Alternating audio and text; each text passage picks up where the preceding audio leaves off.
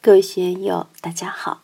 今天我们继续学习《禅说庄子·泽阳》第二讲“归家之路与窝角之争”第一部分。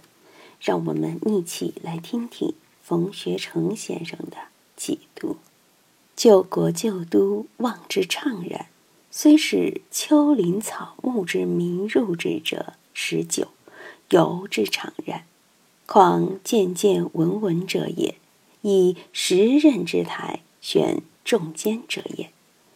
大家知道一首英文歌《可爱的家》吗？里面有几句：纵然游遍美丽的宫殿，享尽荣华富贵，但是无论我在哪里，都怀念我的家，好像天上降临的身影向我亲切召唤。我走遍海角天涯。总是想念我的家。当年唱这首歌的时候，心里面好感动啊，词也好，曲调也好，和庄子这里说的很相应。庄子说：“我们在外面飘荡，终于有一天回到了故乡，看见了救国救都，一望心里就很怅然。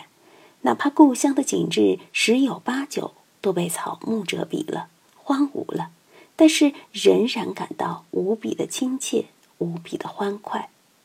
况渐渐闻闻者也，回到家乡，见到了自己曾经生长的地方，见到了父母，见到儿时的朋友，见到了父老乡亲们，那感觉能不强烈震撼吗？就如同以时任之台悬众间者也，在广州珠江边散步。对小蛮腰能视而不见吗？关于归乡，历来有很多佳作。唐代的宋问之被贬到广东罗定多年，后来预设还乡，途经汉江时写了一首诗。另外因书断，惊动复历春，近乡情更切，不敢问来人。还有我们熟知的贺知章的《回乡偶书》。少小离家老大回，乡音无改鬓毛衰。儿童相见不相识，笑问客从何处来。游子归乡，就是有这种催人泪下的亲切感。对我们的身心来说，小孩子生下来的时候，他那个本朴的心及故乡。随着自己的成长，在社会上去瞎胡混。污染了一身浊气，离故乡远矣。成人后受高人指点，要洗心革面，要返本归朴，要修道悟道，有一种迫切的想要回归故乡的感觉。真的有了这么一种打算以后，就要有实际的回归举措，使自己尽早回家。所以，回归故里也叫回归自然，也叫回归本性。人在社会上摔打拼搏，在历尽沧桑后，最终都要回归自然，回归故里，回归本性。北宋时，五祖法眼禅师是临济宗的超级大师，他悟道时也在说回家的感觉。他在给他老师的《投机记》里说：“山前一片闲田地，插手叮咛问祖翁。”几度卖来还自买，为林松竹引清风。就这首偈子，就被他的师傅白云守端禅师认可了。悟道明心见性，就是回归自信的过程。我们平常的身心流浪在外，被眼耳鼻舌身意，被色声香味触法所污染，迷不知归。当有善知识提携的时候，才能为我们指引回家的路程。禅宗里很多祖师把悟道称为归家稳坐，功夫高了以后，就可以路途即家舍，家舍即路途，进入不二的境界。我们看庄子的这些语言，平常若不在道上会，就只能把它理解为一般的情感抒发。游子在外飘荡，非常的想归家。这样理解与其本意差距就很远。我反复强调，庄子这里说的归乡，是要回归于心，只有回归于自心，才能真正静下来。这一段谈到了回归自心之后的境界。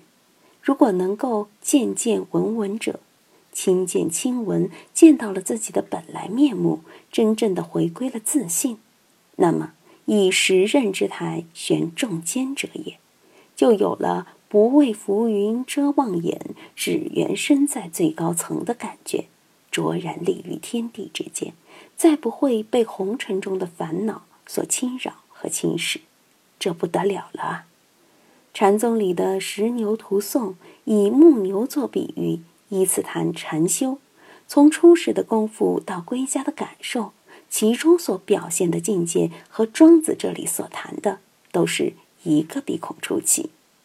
然相是得其环中以随成，与物无终无始，无己无时。传说冉相氏是燧人氏时代的一位领袖。他得其环中以随成，庄子在《齐物论》里就说过：“书是得其环中以应无穷。”什么是环中？这是指世界的中心，也指认识的基点。什么是世界的中心？在哥白尼之前，人们认为地球是世界的中心。哥白尼说：“不是，太阳才是世界的中心。”后来发现，太阳也仅仅是银河系里面非常普通的一颗恒星而已，而银河系在无穷的宇宙之中，也仅是一个很一般的星系。像银河系这样庞大的星系，在宇宙之中数以千亿计，这是我们可以感知的。还有无穷无尽我们没有感知到的，这个环中又是什么？简单来说，画一个圆。圆心就是环中，在道家学说里面，环中是一个非常重要的概念。用禅宗的话来说，就是我们的当下。当下就是环中。为什么当下就是环中？因为当下面临着两个方面，一个是过去，一个是未来，它永远都处于过去未来的临界点，上下左右，过去未来，是非曲直。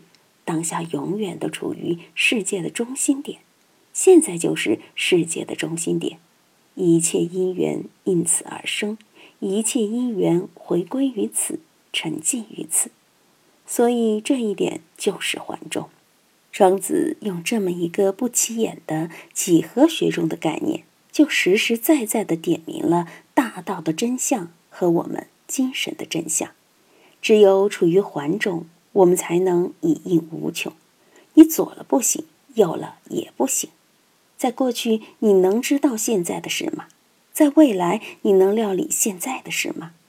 现在既不能进入过去，也不能进入未来。我们唯一能够起作用的、能使上力的，只有现在，就是环中。随成又是什么意思呢？随顺因缘，随波逐浪啊。因缘都是随顺的，都是因身边的因缘、就近的因缘而逐渐展开的。千里之行，始于足下。我们非得从脚下一步一步的走，从近走到远。饭得一口一口的吃，还得送到嘴里面才行。姻缘也是这样的，都是从自己亲近的姻缘、现成的姻缘逐步展开。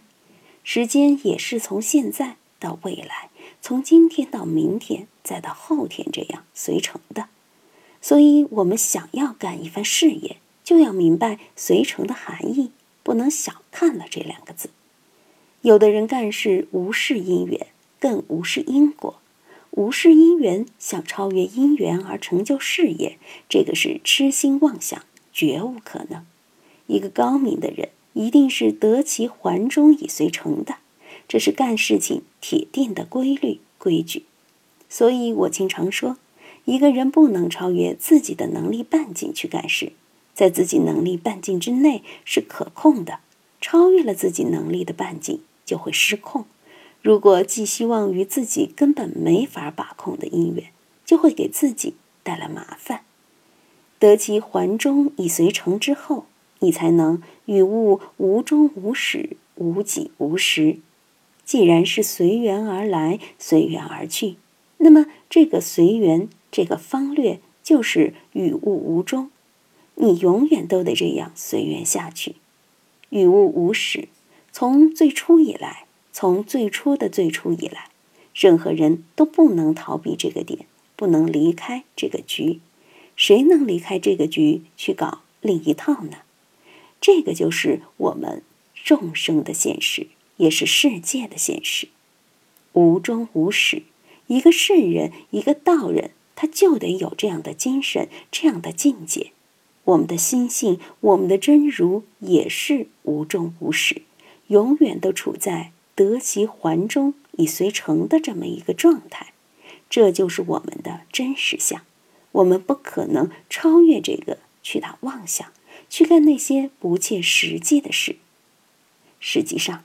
那个与物无终无始的不生不灭，也是虚幻的假象，是自己画的一幅美好的图像。实际上，无常也是与物无终无始，一切都在变化之中。变化是无始无终、无终无始的，真性也是无终无始、无始无终的。很多人要把无常搞成不变的东西。要与之对立起来，实际上真性和无常是不二的。怎样在不二之中找到自己的感觉呢？今天就读到这里，欢迎大家在评论中分享所思所得。我是万万，我在成都龙江书院为您读书。